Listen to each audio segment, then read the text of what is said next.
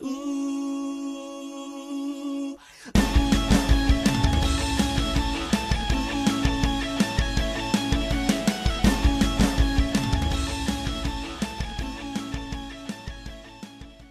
buenas tardes, días o noches, plebones y plebones. Te doy la bienvenida a tu rincón auditivo preferido, a tu podcast selección. Ese mismo que escuchas mientras estás castrando de las vacas o sacando la lechita para las mañaneras. De las vacas, ¿verdad? el huesavito es el que estoy hablando. Plebes, hoy vamos a hablar de una carrera bastante chingona para los que nos escuchan de diferentes países.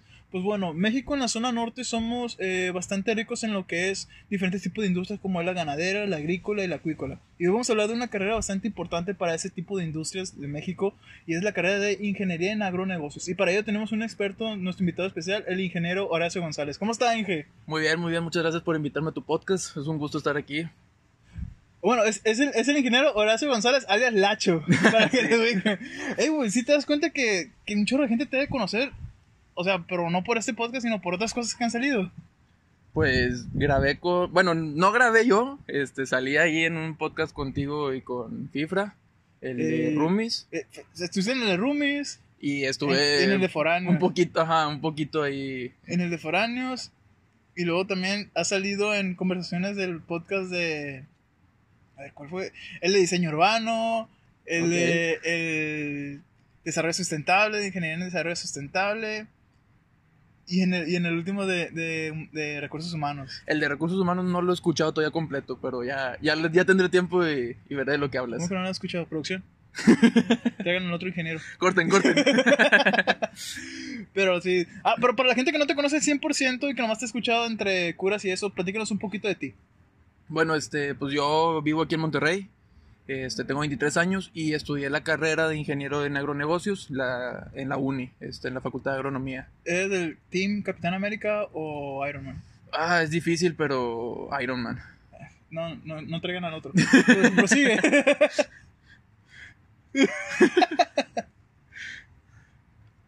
ah, bueno, y estudiaste aquí la carrera de ingeniería en, en agronegocios. En agronegocios, sí. En la uni. En la uni.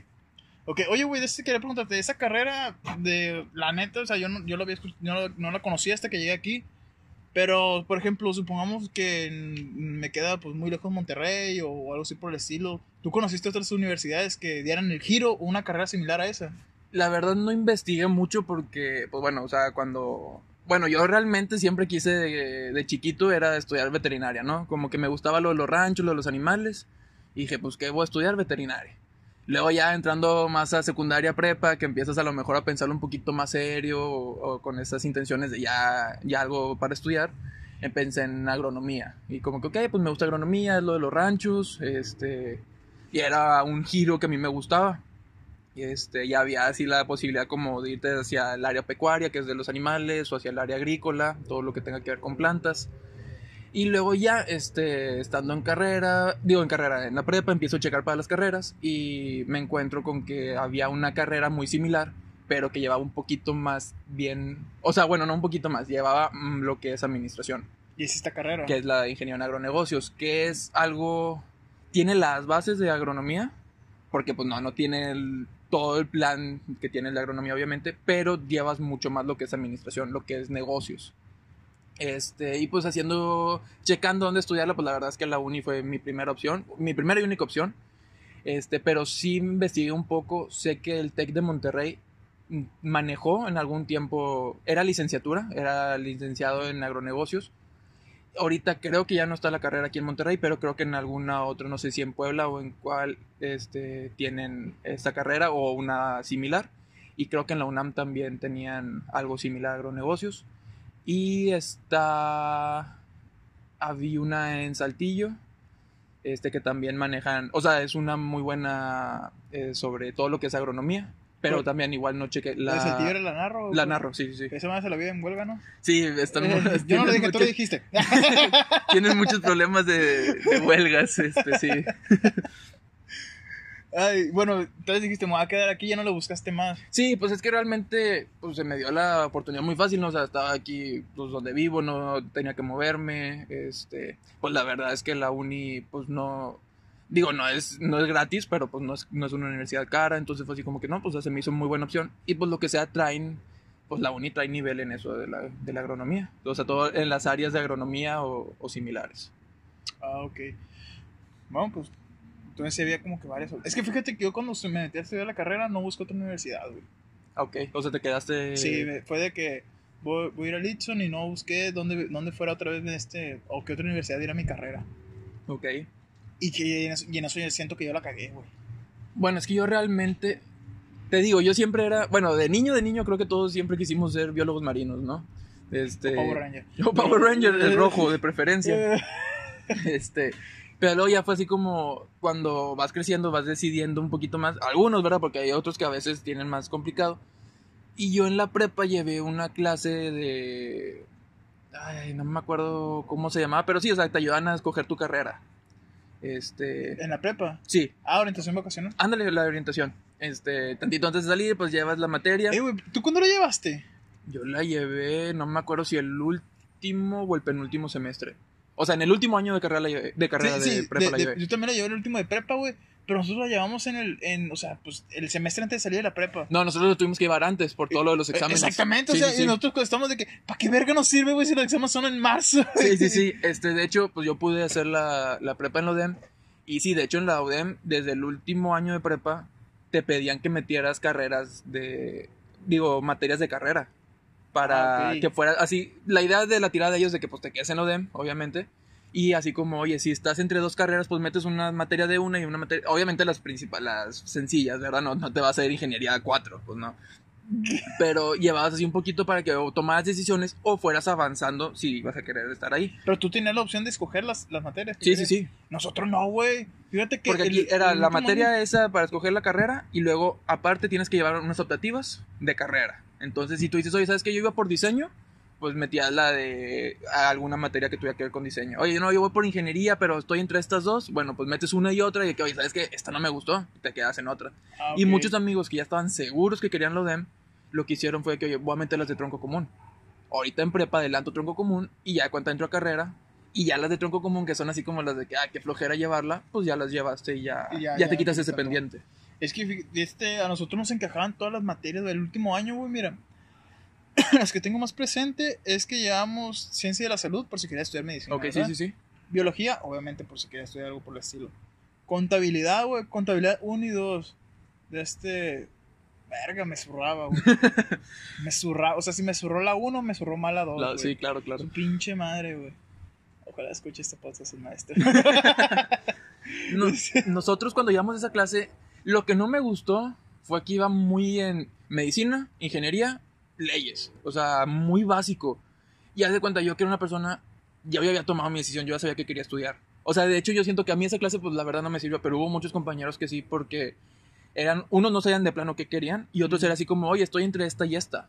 Entonces, ok, te sirve un poquito, pero de cuenta que mi área es ingeniería, pero es más hacia pues la- el campo, todo eso, no, no les interesaba tanto la materia. Y como siento que también este, la ODEM no tenía esa carrera, o no tenía un área, sé que ahorita tienen un área, este, pues de hecho, de, como un, capítulo que grabaste hace dos semanas, sobre sustentabilidad, de ser una carrera sobre Ah, sustentabilidad. No sí. me sé el nombre, pero sé que es algo nuevo.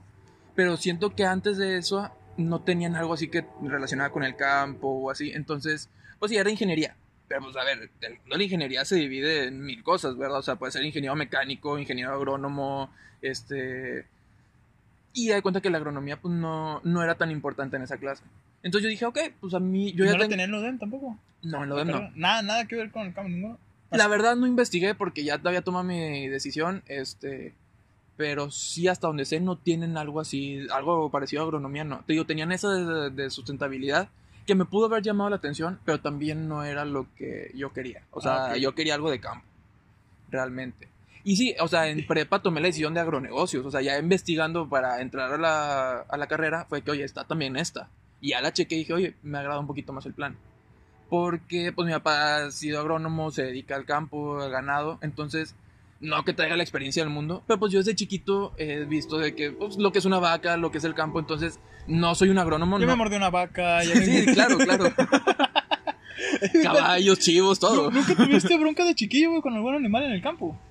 Que te Este caiga corretear un coche o algo. no yo más bien correteaba a los chivitos Una vez sí me mordió un, chi- un chivo, un caballo. Este, estaba yo apoyado en la caballeriza y nada más de repente llega y me muerde en el pache y cae. Sí, Este, duele, güey. sí, o sea, digo, si hubiera querido me arrancaba el pedazo, pero pues así como que nada más una probadita y sí, sí dolió. Este, y digo, pues a veces ya trabajando ahí con el ganado o algo, pues cerca de una patada, una cornada, pero Eh, nada. sí, ah, pues, este, con- si te metió unas patadas, bueno, buenas Sí, pues, patadas, a- ¿no? o sea, la verdad, em, la mayoría del ganado no es tan agresivo. O sea, si hay dos, tres razas agresivas. Está como un, como, como un grupito, ¿no? Sí, están todos juntos así como que asustadillos. Sí, y hay- como dos hacia el fondo en la Ajá. esquina de que, erga, esos son los... De que esos son los bullies. escuela, ¿no? Como Esos son los bullies. El toro mamón que le falta un pase de cuerno y la Sí, lo tiene quebrado, Lo ¿no? tiene quebrado, que- lo tiene para abajo, algo así. Este, pero sí, o sea, cosas que pues, pueden pasar, en, pero es en el trabajo, ¿no? O a veces estás arreando el ganado y pues se desespera el animal y te tira una patada, pero pues gracias a Dios nunca ha habido... Pero, un- o sea, ganado, estamos hablando de bovi, o sea, bovinos, sí, bovino, este, bueno, lo que yo me he trabajado es bovinos, vacas, este, becerros, toros y lo que es caprino, lo que vienen siendo los chivos. Eh, en el área, en el área, güey, eh, ¿qué área es la que estamos, cuando- se refiere cuando son puros animales? Pecuaria. Pecuaria. El área pecuaria. ¿De este cuál se divide en el área pecuaria, güey? ¿Qué tipo de animales abarca qué pedo? Pues todo lo que es animales domésticos. O sea, lo doméstico es pues lo que le puede sacar un provecho. Este, pero. O sea, no me sé la definición exacta. Porque pues a un animal salvaje también se le puede sacar provecho, ¿no? Por el medio de la cacería o así.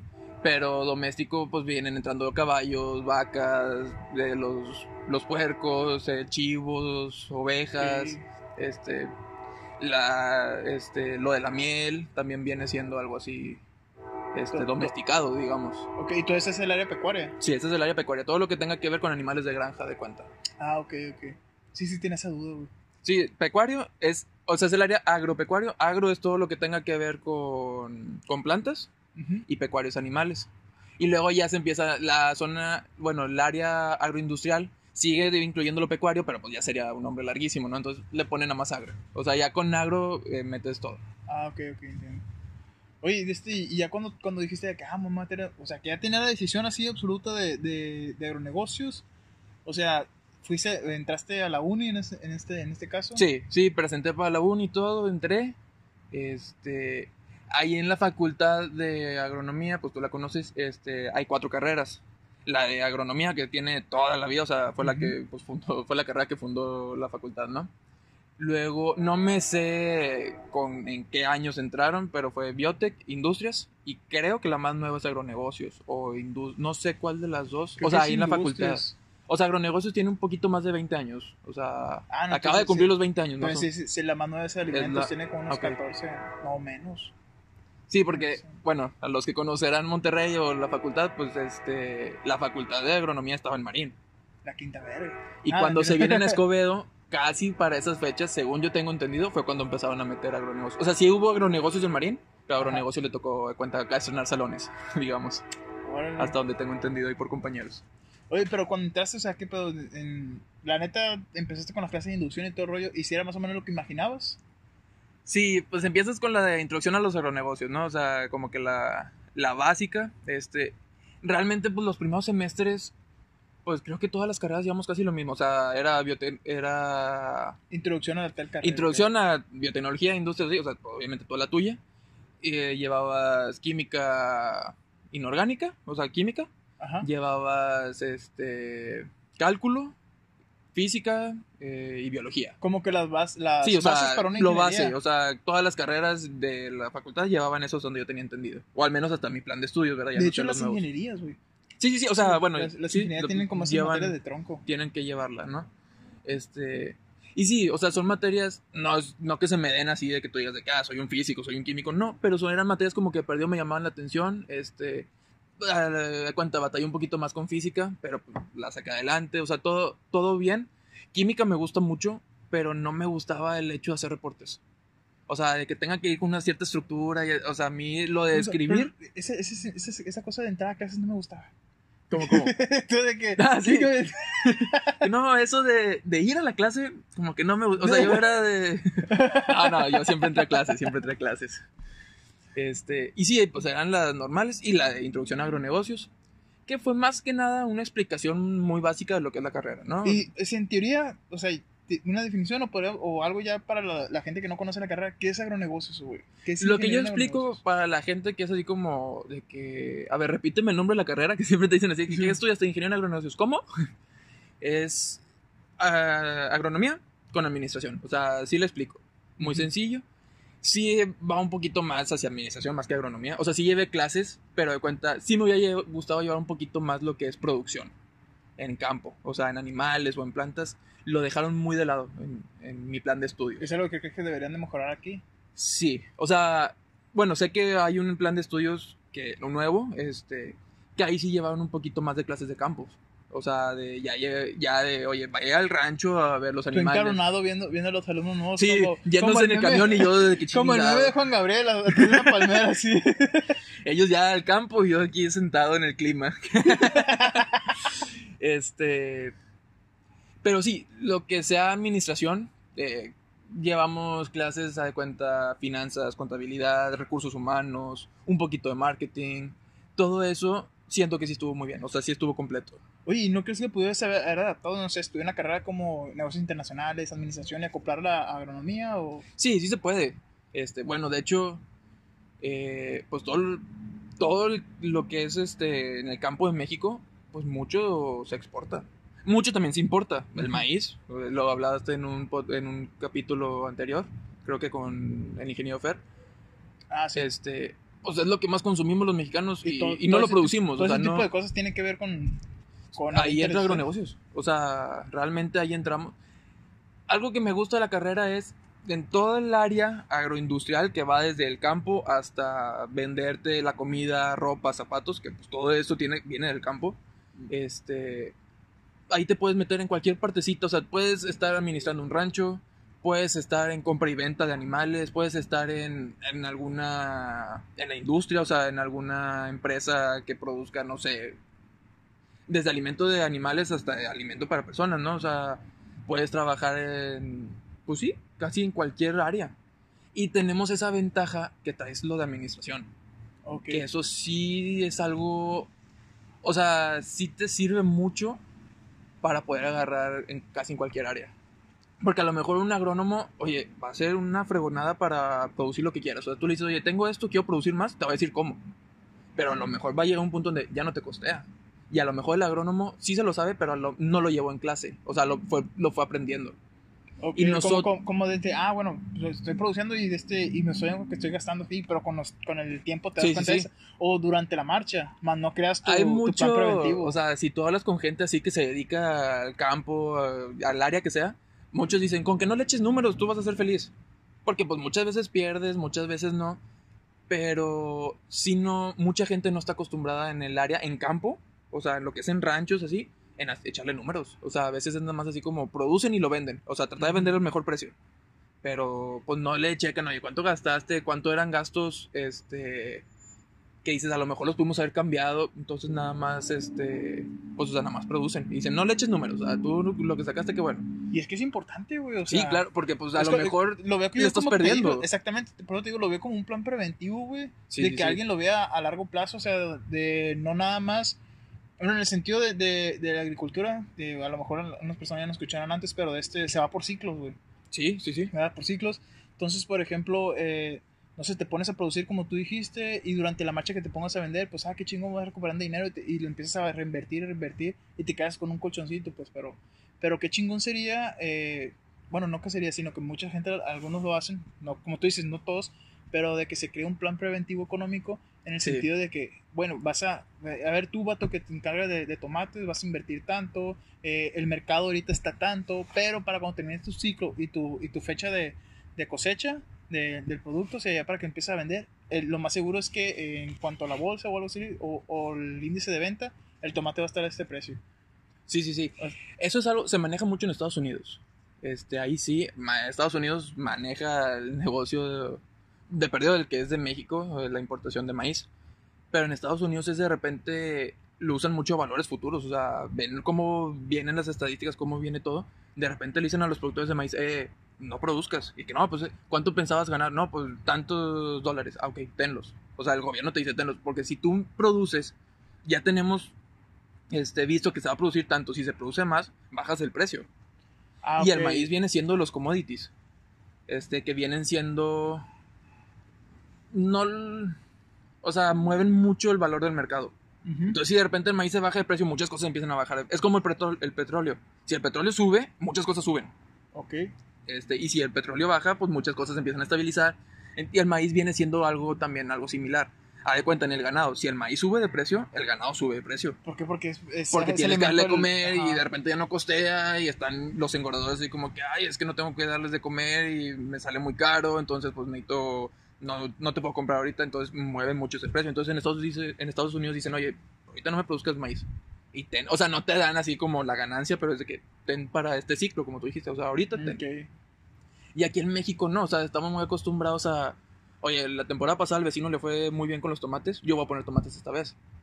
Y por eso estamos muy acostumbrados a que de repente sube mucho el precio de alguna fruta, el aguacate de repente está carísimo, de repente está barato, los tomates también, de repente es así como, ah, o sea, está bien y de repente sube mucho. Y de repente baja bastante. ¿Por qué? Porque todos dijeron, vamos todos a poner este tomate. Porque al, de, al de al lado le fue bien. Y de repente sí, pero ahí es oferta y demanda. Tú me Ay. estás ofreciendo mucho y la gente está consumiendo lo mismo, pues se le va a quedar todo el tomate, entonces pues te lo compro barato. Para prevenir mi pérdida. Pues no tanto para prevenir la O sea, pérdida, pero si hay mucha oferta, ¿no? si hay mucha oferta y poca demanda, no vale nada. Al contrario, con el aguacate, ¿qué pasa? De repente no hay porque mucho del aguacate se exporta a Estados Unidos y a otros países, pero el principal es Estados Unidos. Pues oye, hay, hay muy poquito y todos quieren, súbele el precio. O sea, que lo compre el que pueda. O sea, aprovechas, ¿no? Y que tiene unos tomatitos de aguacate mejor. güey. Sí, tener tu, Tu arbolito. tu arbolito de. Este. Y sí, eso es algo que se maneja en Estados Unidos y aquí no tanto. Eso es por eso también hay mucho. Y también el mercado. eh, pasamos por una. Hace unos meses una sequía muy fuerte. Bueno, en el norte del país. Sí, Una sequía muy fuerte. Y luego una helada también muy fuerte. Entonces, pues. De repente, pues, oye, los que iban a sacar aquí en la zona citrícola de lo que es, viene siendo Terán, este, Linares, por esa zona, pues a muchos se le quemaban los árboles. Y a lo mejor ya tenían, o sea, ya habían hecho tratos de, pues vamos a vender esto, estas frutas a tal lugar, y pues, oye, se me quemó. Y pues te Entonces, quedas, perdido. pues es pérdida, pues te quedas así como, ¿y ahora qué hacemos? Pues el árbol no te va a dar si no puede. Entonces sí, eso es lo que hace que suba o baje mucho los precios.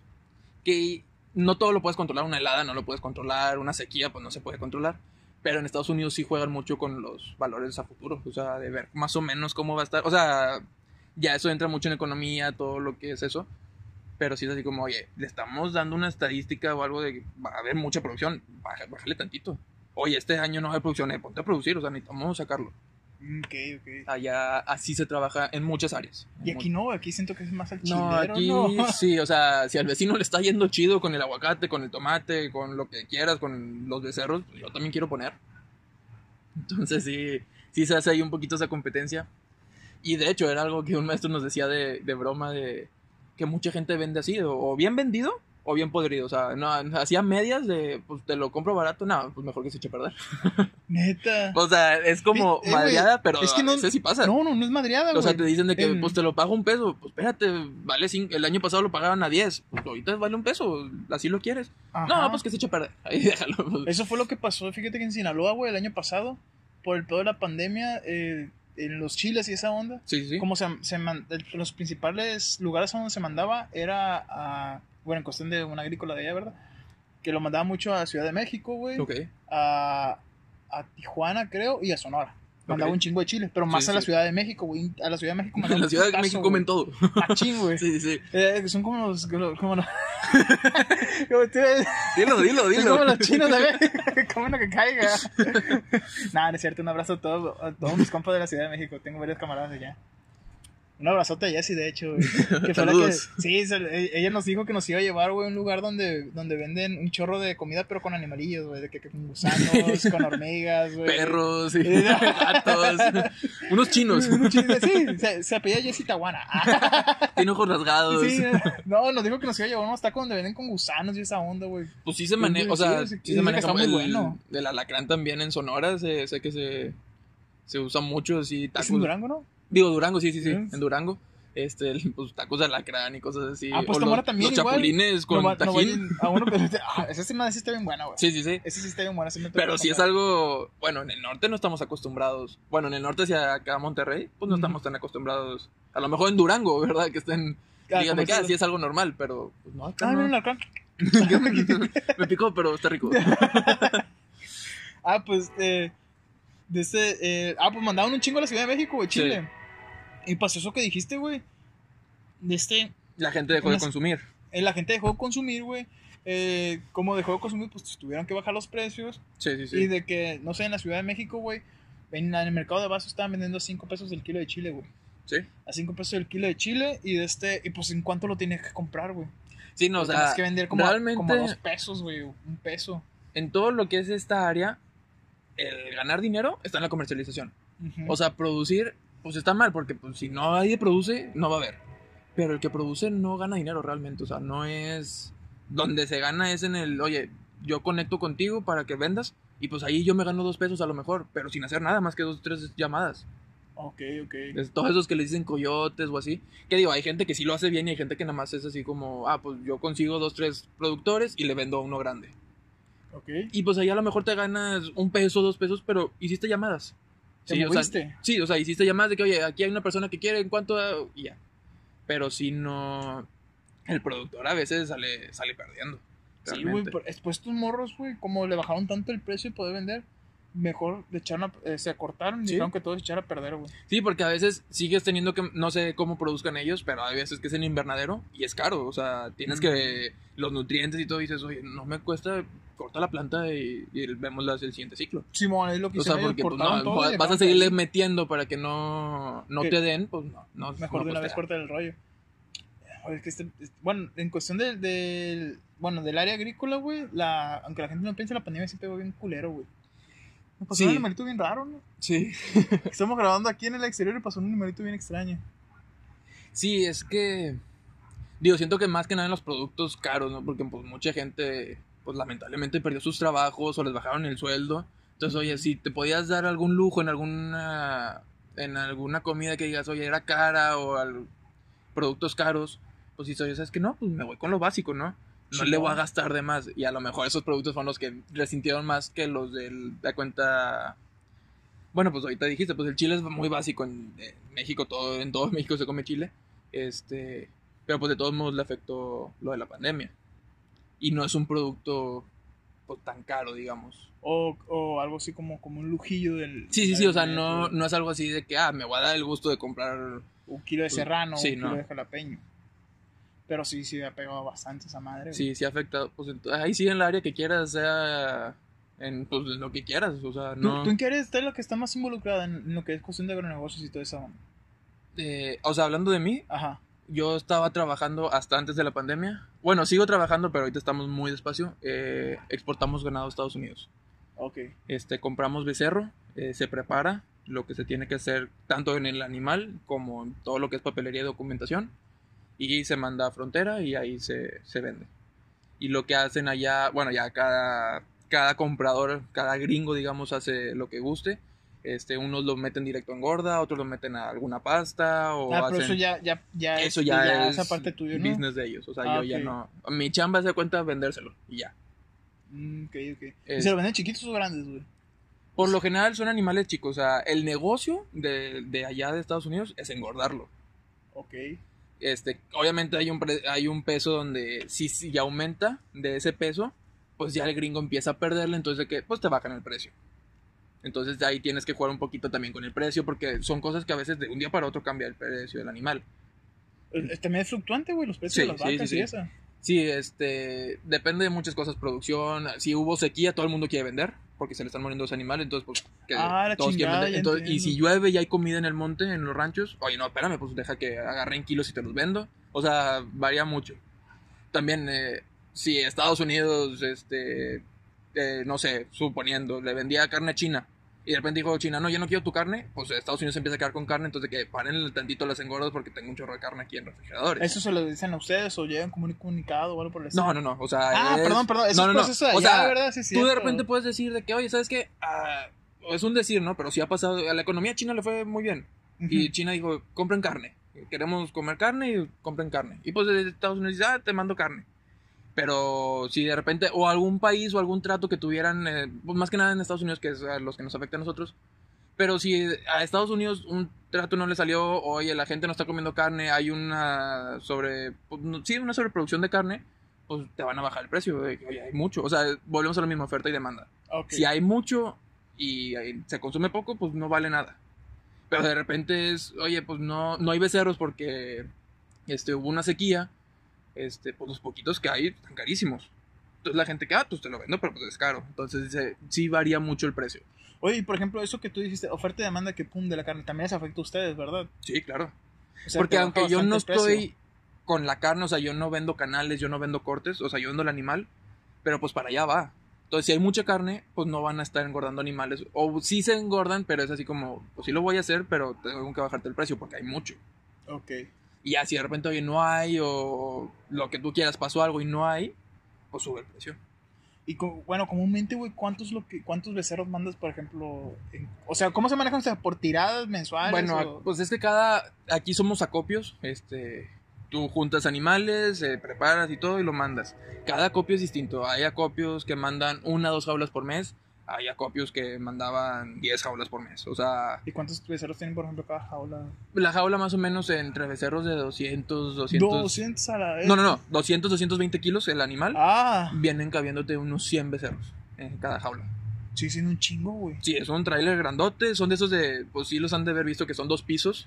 y Ah, van llenos de, de animales. Este sí, depende mucho el, pre- el peso de los animales, pues es lo que le puedes meter al tráiler. También, pues si el animal está muy gordo, pues no te caben los mismos.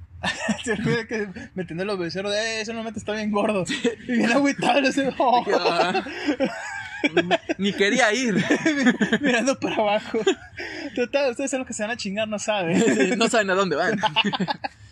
Este sí, pues depende ahí mucho el peso, eh, pero sí, a lo que nosotros movíamos, a los pesos que movíamos los animales, cabían unos 100 animales muy a gusto. También no los puedes meter de más, porque si en el camino un becerro se cansa, se tropieza, se cae, y pues los demás lo pisan.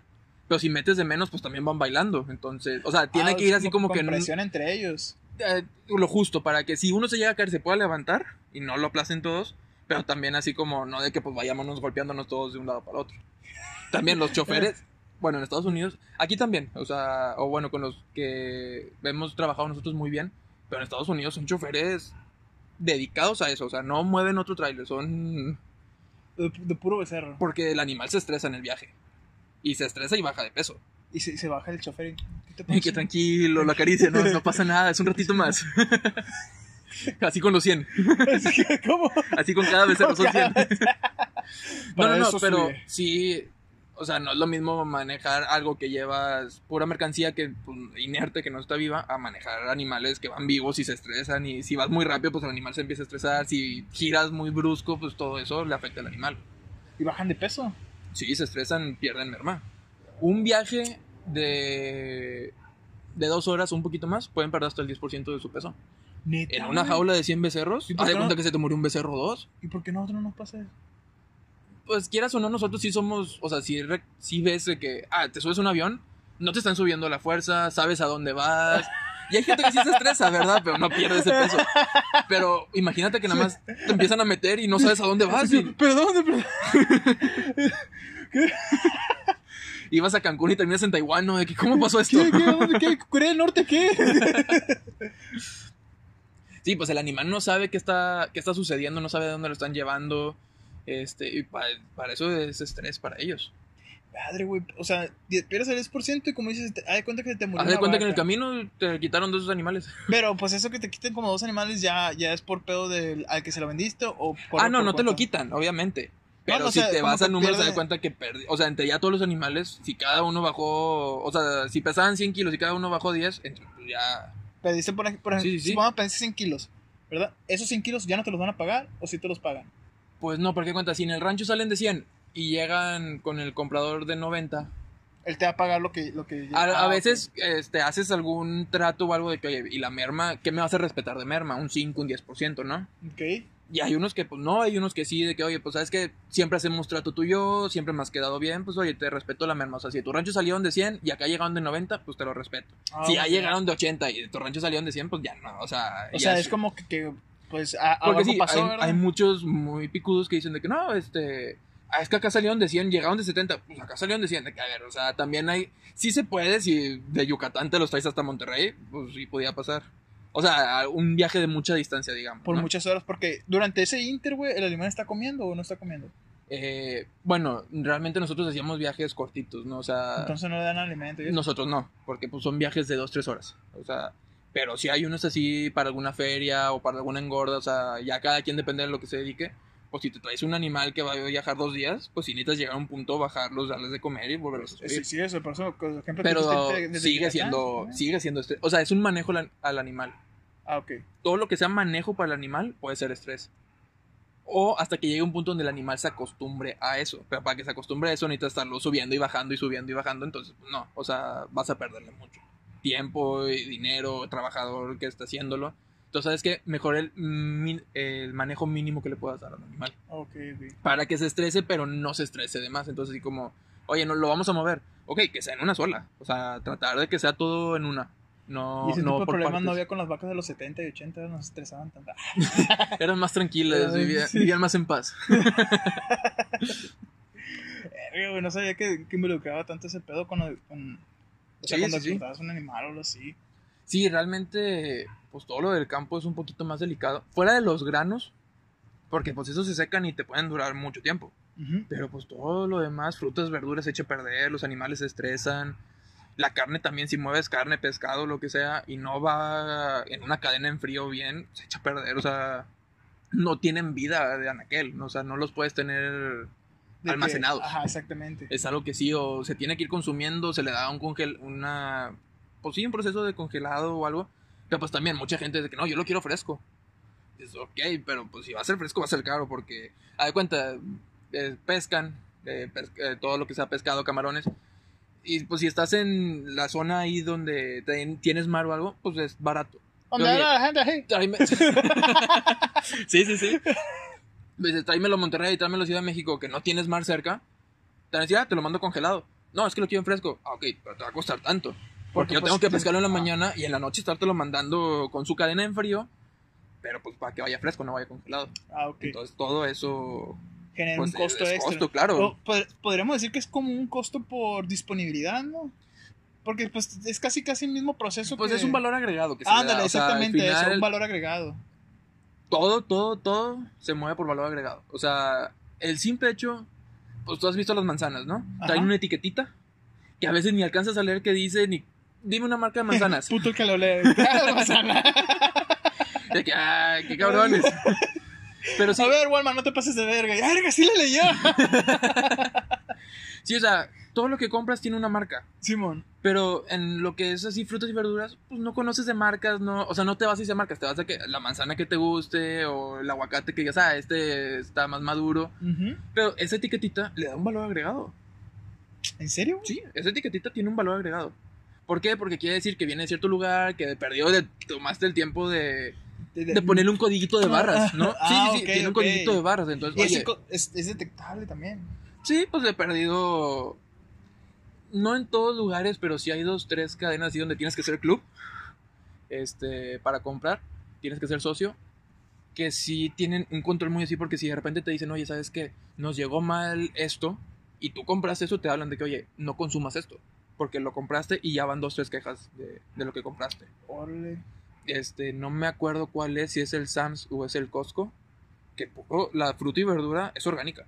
O sea, no puede traer. Pues el Costco no tiene su. Es el Costco. es Costco De, su oye, sección orgánica. O sea, sus medidas y todo, eso, pero te estamos eh, diciendo que no estás comiendo ningún químico. Entonces, de que, ah, o sea, estás no para. comas químicos, cómete esta. ¡Ah! ¡Costco! ¡Qué chistositos me salieron! Me van dos veces en la misma semana. y aparte pagas para ir a comprar ahí. para que te madren. Sí, este. Y pues todo eso involucra de cuenta al ingeniero agrónomo, pero pues también a alguien que tuvo que haber administrado, alguien que tuvo. Y puede ser, en este caso, un ingeniero en agronegocios. Ah, ok. No necesitas ser un ingeniero en agronegocios para trabajar en el campo y para trabajar en, en administración de un negocio que tenga que ver con agricultura o ganadería. Pero pues nosotros, digamos, pues estudiaste eso, ¿no? Ujú. O sea, no me voy a hacer yo dentista. Es lo mismo, o sea, si es tu carrera, y lo haces, pero pues puede haber gente que, ah, yo estudié, como decías ahorita, este, la de negocios internacionales, pues ok, no le sabe el 100, pero podría hacer la chamba. De, de, en el De, agrícola. de- ajá, en O- algo en agrícola, la parte o de- en algo de venta, de comercio, todo eso. que tenga que ver con el agro, agroindustrial. Sí, sí, sí. Ah, ok. Podría, ¿no? Como dices, podría, pero O sea, sí, no es tu área, no te lo sabes, no lo estudiaste, pero pues lo puedes aprender. O sea, realmente con experiencia y práctica todo se puede. Pero sí, pues no es tu área, no lo estudiaste, no... Vas a llegar sin saber muchas cosas que a lo mejor sí necesitarías saber de perdido así como que básico, ¿no? Mm, Ok, ok. Te imaginas que te toca trabajar junto con uno de negocios internacionales y una mamá así y tú. Pues es que suponiendo, en este caso, yo una vez hablé con un amigo que llevó clases, no estudió eso, pero como que llevó clases, y me empezó a decir, es que vimos la exportación de ganado. Y dije, o sea, yo era la primera vez que escuchaba a alguien que no tuviera nada que ver con el campo, que me hablara de exportación de ganado.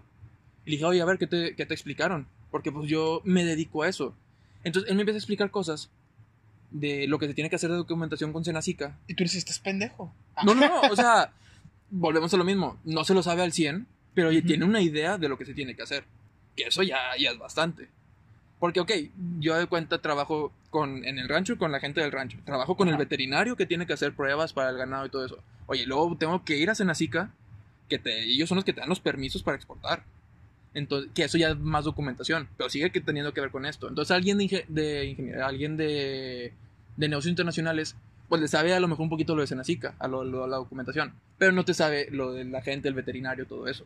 O el manejo de rancho, Ajá. la fregada. que Entonces hay. tienes que.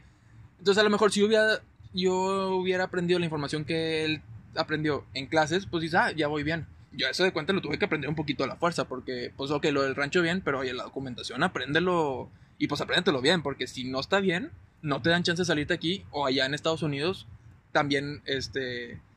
eh, hay veterinarios gringos que te checan y gente, no me acuerdo cómo se llama, la que viene siguiendo la Secretaría de Agricultura de Estados Unidos, Ok. pues ellos también te van a decir, esos papeles no entran, o sea, viene mala información y te paran en el ganado.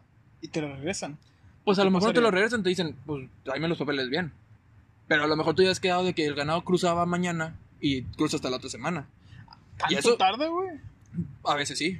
Ala, ¿y Porque a veces tienes que ponerte de ganado? acuerdo con aquí con los de Senacica, oye, necesito que me firmes, es que yo no voy a estar porque voy a estar en campo, entonces me tienes que esperar este día y se atraviesa el fin de semana y se- así se hace y de repente pues ya es una semana. ¿Y si te tardas, por ejemplo, una semana que sucede con el animal, güey? Bueno, este, para cruzar tienes que cruzar por las cuarentenarias que hay. Hay- ahorita hay una aquí en el área de Nuevo León, en Colombia. Hay una en Piedras Hay varias cuarentenarias. Ahí llega el ganado. Que es una cuarentena, bro. Te das cuenta que son corrales, muchos corrales.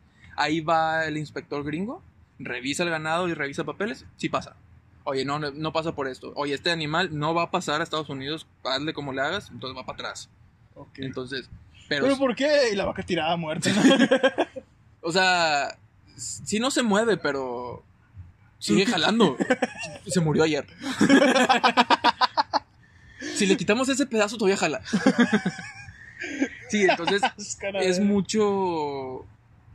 Pues es a veces como cuando vas a sacar alguna documentación, ¿no? Ya sea este pasaporte, algún el INE, a veces puede ser muy rápido y a veces puede ser muy tardado. Sí, o sea, Entonces, te falta todo un esto- y Ajá, todos esos papeles también, oye, te faltó este es más un número que venga mal, porque allá se maneja mucho por los aretes que tiene el ganado, los amarillos y el gringo y unos azules. Si cambiaste un número, si era, no sé, cin- 50 y pusiste 05, no es el mismo animal, va para atrás. Y dices, ok, o sea, si es algo que tienes que especificar bien, pero también no, no son flexibles en decirte, ah, un error de dedo. ¿Sí? O sea, sí se ponen a veces muy, muy agresivos en ese tema de, no, es que no es el mismo arete. Y sabes que- no. y sabes que me equivoqué tecleando. No, no es. Ok, pues voy a cambiarlo, pero es cambiar, firmas, sellos, otra vez, todo. A veces tienes que volver a hacer el pago para el documento. Y pues se te va a veces una semana. Y el güey ahí, el pobre, pobre ser. Ah, pues ahí se le da comida y todo, y luego te cobran aparte, ¿no? De que, oye, pues el- tu animal estuvo dos semanas, se comió tanto, tienes que pagarlo. O sea, ellos te dan ese servicio, obviamente. ¿Quién chingo le dan a Carl Jr. una vaca? Allá O sea, va. Comió allá va. Pero sí, sí es ese, pues ese asunto, tener que poderle un poquito. Y la carrera no te enseña a hacer documentación para exportar, pero oye, te enseña un poquito la administración, un poquito proyectos, este, también un poquito de recursos humanos. No, no salgo para trabajar en recursos humanos así, soy don chingón en recursos humanos, pero ya sabes un poquito de, de RH. Que a veces muchos puestos pues no, no lo piden o no lo ven importante, pero oye, saber tratar con la gente no es nomás como las empresas, como el capítulo anterior. Este, pues no es nomás es nada más en la empresa, o sea, a veces tu empresa es un rancho, tienes tres trabajadores y tienes que saber lidiar con ellos, como decía tu amiga, este, pues RH se ocupa desde que hay un trabajador. Y a veces te toca, pues no, tienes dos trabajadores, pues no vas a tener una persona trabajando para administrar esos dos, entonces eres tú. Entonces también tienes que saber un poquito, porque cuando estás en el campo, pues no hay un área de RH. A veces con el mismo jefe, con el administrador, con el patrón, que es el de RH. O sea, que es quien va a dirigir a la gente. Sí, sí, sí. O sea, se usa mucho el área de RH en, en la industria, en corporativos, en cosas así, pero en los ranchos, pues eh, el jefe, el patrón, el administrador del rancho es el de RH. RH. Es el que contrata, es el que despide, es el que se encarga cosa del que diga de que o sea que te contratan a ti, tú vas a elegir y tú, o sea, el rancho es aquí y tú vas a arreglar cualquier pedo. Y Sí, los sí. también tienen que ver con la gente. Sí, claro. Porque a veces tienes, los trabajadores ahí viven en el rancho. Oye, que se peleó este con aquel. Y que a este no le gusta la chamba que le pusieron. Y que a este le dijo, oye, no haces bien tu chamba. Y a veces hay pleito entre ellos. Entonces, oye, tienes que lidiar. Oye, a veces un trabajador no, no quiere jalar y no, pues tienes que despedirlo. Y pues no, no eres el jefe o que hablas a RH, oye, ¿sabes qué? Esta persona por esto, estos motivos no está trabajando, a ver qué haces tú con él. Y RH, de que, oye, necesitamos hablar contigo, ¿verdad? A veces te toca tú ser ese que tienes que despedir. Entonces, ok, pues se perdió una carrera, sí nos dieron un poquito de RH. Muy básico, muy básico. Este, pero dices, ok, sabes que tiene que haber prestaciones de ley. Ajá. Porque a veces no los das y si un trabajador se pone... de- Medio a- listillo o algo. listillo o algo, de repente que, oye, y mis días y este, mi aguinaldo y dices, o sea, ¿Y tú, usted no trabaja aquí? ¡Ah! Fíjate. tú trabajas en el rancho de al lado. ¡Ah!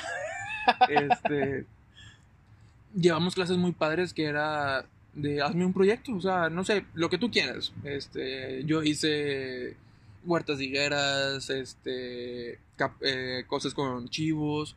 De oye, ¿sabes qué? Tienes tanto dinero, ¿qué vas a hacer con este dinero? Dame un proyecto padre y todo. Obviamente todo era en papel, ¿verdad? Pero, pues de que, oye, que salgan números lo más real que se pueda, lo más padre. Porque si un día llega alguien y te dice, oye, tengo un rancho, quiero meter chivos, ¿qué puedo hacer? Pues, ah, oye, podemos hacer esto, esto y esto. Y te va a salir así, te va a salir, o sea, la idea de enseñarte el negocio, ¿no? De lo que pueda salir. Y esa- esas clases a mí me gustaban porque, aunque eran, obviamente por los proyectos que hacíamos, eran, de cuenta así, una chulada, ¿verdad? No, nunca te, llo- nunca te granizaba, nunca había problemas, todos los chivos parían si tenían que parir, todo. Eh, Era es el rancho como si fuera de Willy Wonka, la verdad. Sí, sí, sí, de cuenta una chulada. De un chingo de un palumpa todo a jugando con vaquitas y eso que lo de ser. todo, todo va a salir bien. Y realmente es que. pues, Así no la si algo real, puede salir mal, va a salir mal, ¿no? ¿Cómo? Así no es la vida real en el No, campo, no, no. en los negocios de Pero que, o sea, ya tienes una. Y ¿sabes qué? Pues esto, es- esto sería lo ideal. Pues ok, ponle unos gastos extra de que, oye, a lo mejor. Este, no sé, si tienes una bomba de agua, la bomba se va a quemar, necesitas comprar otra, ok. Pones así como. Y haces los números un poquito más reales, así como algo que sí pueda suceder. O como, por ejemplo, no sé, lo que dijiste ahorita de que, ah, el ganado baja o sube tanto. Sí, o la sea, fregada. ¿sabes qué? Pues este, la idea es que vendas, compres, pero hay que ver el precio de, de compra y el de venta. Hay que ver el, el precio de, de, los, de lo que vas a consumir, ¿no? Y De, revisando tu tarea de que, ah, fluctuaciones, bajo alimento, Sí, este, sí, sí. eh, enero, bueno, perdón, enero, diciembre, pues todo el año, este, noviembre, diciembre, eh, mucho frío, poco alimento, ganado sí, o sea, son cosas que precio. tienes que pensar un poquito. Y abajo, posada 20, ¿y quién hizo esto? Y todo nervioso. Y le pones ahí, ¿no? 20 mil pesos para la posada. es que los trabajadores quieren bolsita de dulces. Y yo, en mi empresa ficticia, tengo 20 trabajadores. Sí, o sea, sí son muchas cosas que tienes que ver. Lo que está también muy padre de la carrera es que puedes trabajar en campo, puedes trabajar en, en gobierno, o sea, en Senacica pues viene siendo un de gobierno, puedes trabajar en bancos, puedes es lo que te voy trabajar... a preguntar, de este, bueno, pero, sí, sí, perdón. Pero- No, no, no. Ah, en banco, ¿cómo se puede en banco, güey? Sí te voy a preguntar eso. Hay muchos bancos, no todos. Porque Este, sí dan como apoyos económicos a Sí, o sea, así como puedes ir a sacar un crédito para una casa, un carro, tu empresa. Muchos bancos apoyan a emprendedores. Y tú puedes decir, oye, ¿sabes qué? Voy a empezar con mi negocito y quiero que me des un crédito. Ok. Mu- También hay bancos que apoyan al área agropecuaria. Que tú como puedes decir, oye, ¿sabes qué? Tengo un rancho, quiero meter unos corrales. para engorda o para manejo. Y dices, me va a salir en tanto, este, pues a un crédito. Ah, ok, ya hacen su papelería y todo y te dan el crédito. Pero lo- eso se tiene que valorar algo, güey. Sí, claro. Ahí es donde entra el ingeniero agrónomo o el ingeniero en agronegocios. Porque te va a decir alguien, oye, ¿sabes qué? Tengo, no sé, un invernadero para tomates. Y te va a decir, quiero que me lo asegures o quiero, ah, ok. O sea, que me asegures la producción, que si algo sale mal, pues me van a pagar. Ok, pero tienes que hacer lo que el ingeniero te diga. El ingeniero en agronegocios o el ingeniero agrónomo. De ahí, de ese banco. Sí, porque a lo mejor tú vas a decir, oye, ya me dijeron que me van a pagar tanto si no sale. O sea, una, una aseguradora, ¿no? Me van a asegurar. Y tú como asegurador tienes que protegerte de que el, el chavo que estás asegurando quiera sacar la producción. Porque a lo mejor va a decir, ah, no riego las plantas, que se mueran y te hablo, oye, se me murieron las plantas. Mm, ok. Entonces, pues, oye, vas a estar trabajando con un ingeniero que te va a decir, métele este producto, riega tantas veces, hazle así. Oye, si ya haciendo lo que el ingeniero te dijo, no jaló, se echó a perder, una helada, lo que sea. ya ok, es bronca de ya, ajá. Pero sí, pues puede haber algún picudo que diga de que, ah, las dejé, este, no te digo, pero las dejé de regar, se echaron a perder, pues págamelas. Mm, Luego la asegurada, así como que, y ahí es donde entramos nosotros. Créditos para proyectos, o sea, que digas, oye, voy a meter corrales o muchos de alguna planta para procesar lo que sea, leche, este, alguna planta para carnes o así, pues es una inversión a veces muy fuerte. Y también eso lo ven ustedes. O lo ven Mm. como. O lo, como de- Sí, claro, o sea, a mí me tocó de hecho hacer un proyecto donde nos decían, no me importa qué, tú me vas a traer algo que vas a producir 2000 unidades de lo que tú quieras al día. Y tienes que traerme de que, de cuenta, este, vas a hacer mermelada de fresa. Y necesito que salga, saques 2000 territos de mermelada de fresa. ¿Cómo le vas a hacer? Ah, pues voy a comprar, yo nada más me voy a encargar de mi planta de mermelada. Me va a llegar la fruta, se lava, todo su proceso, se pica, se corta, se hace y te saco. Entonces el proyecto era decir cómo se va a hacer cada ese proceso, cada proceso dentro de la planta para sacar la mermelada de, de fresa. Entonces, ok, ya te dan una idea. A lo mejor te faltaron pasos, a lo mejor en unos metiste cosas de más que no iban, porque cuenta ahí, pues industrias alimentarias, Ujú. pues son más hacia eso. Pero tú como agronegocios, tienes, o sea... Aunque fíjate que, o sea, que- ellos van ajá. como más por el proceso, pero Sí, sí, sí. la verdad vamos por lo mismo que dijimos hace rato cuando empezaste, güey. Vas por el proceso, pero no le metes números. Y es lo que me gusta de agronegocios, o sea, este, tienes que saber un poquito de todo. Para que un ingeniero en industrias alimentarias no te diga, ah, sí, estamos haciendo las cosas bien, y de repente, oye, me estás desviando mermelada, ¿no? Que ya es algo de ética de cada persona, pero pues sí se da. Entonces, ¿Cómo? ¿a poco eso pasa? pero sí, este, o sea, está bien porque conoces un poquito de todo. No, no eres el experto, no es un ingeniero, biotecnólogo o agrónomo, pero sabes, o sea, no te van a llegar a, decir mentiras. Entonces sabes un poquito y tú le metes eso de, de administrativo, de dinero, de gente, que pues es algo que a lo mejor las otras tres carreras eh, de la facultad sí lo ven, pero lo ven como una nada. O sea, como lo mínimo de administración que tienes que saber. ok. Y acá, pues oye, esa administración y lo poquito que tengas que saber de cada área, ¿no? Fíjate que yo en la carrera, o sea, ya en la universidad, porque ya es que de la prepa te dije que llevamos contabilidad y me cagaba. Sí, sí, sí. Ah, también llevé administración, güey. En la prepa Ok. llevé de uno y dos, también me cagaba, güey. Llevé Pues, filosofía, güey, llevé filosofía. Ay, y bueno, también me- te también me, no, me da un chingo de risa. Bueno, me, me estoy desviando. Eh, yo llevé en la carrera, güey, ya como formación académica, una carrera de, una, una materia que era contabilidad, güey. Ok. Eh, bueno, era ingeniería económica. Sí, se sí, llama, pero era contabilidad, contabilidad pura, güey, pura, sí, pura, pura, pura. Y, puta madre, güey, me desesperaba un chingo, está difícil, güey. Es que, Estaba bien, o sea, Sí, se o me sea, difícil, güey, sí porque le puede tenías ser. que meter coco, güey. claro, sí, o sea, sí, sí, sí, sí. Necesita sea, no- pensar, Sí, necesitas güey, no mames, hacer cálculos, ver todo. Nosotros, te digo, llevamos economía, llevamos contabilidad, llevamos finanzas, finanzas de la- aplicado a la agricultura, o sea, llevabas así, llevamos mucho de números. Ujú. no tanto matemáticas como cálculo, o sea, obviamente sí llevamos cálculo porque somos ingeniería, pero mucho era pues de lápiz, ¿no? De ponte a ver cómo, obviamente ya todo en computadora, pero de, de sí, o sea, mucho número, muchos costos, este, precios, todo eso que, que sí, como tú dices, mucha gente no le gusta, mucha gente a veces le puede gustar, pero no le dan esa materia. Y sí son cosas como que, pues en los negocios se, se necesita O que te gusta, te dan, pero no se te da. también, también puedes pasar. Este, y volvemos a lo mismo, no soy un contador. Pero ok, ya con, si se ocupa en algún momento, contratas un contador y pues ya le entiendes. Este, y si es un negocio chiquito, pues ok, te la puedes aventar tú la chamba.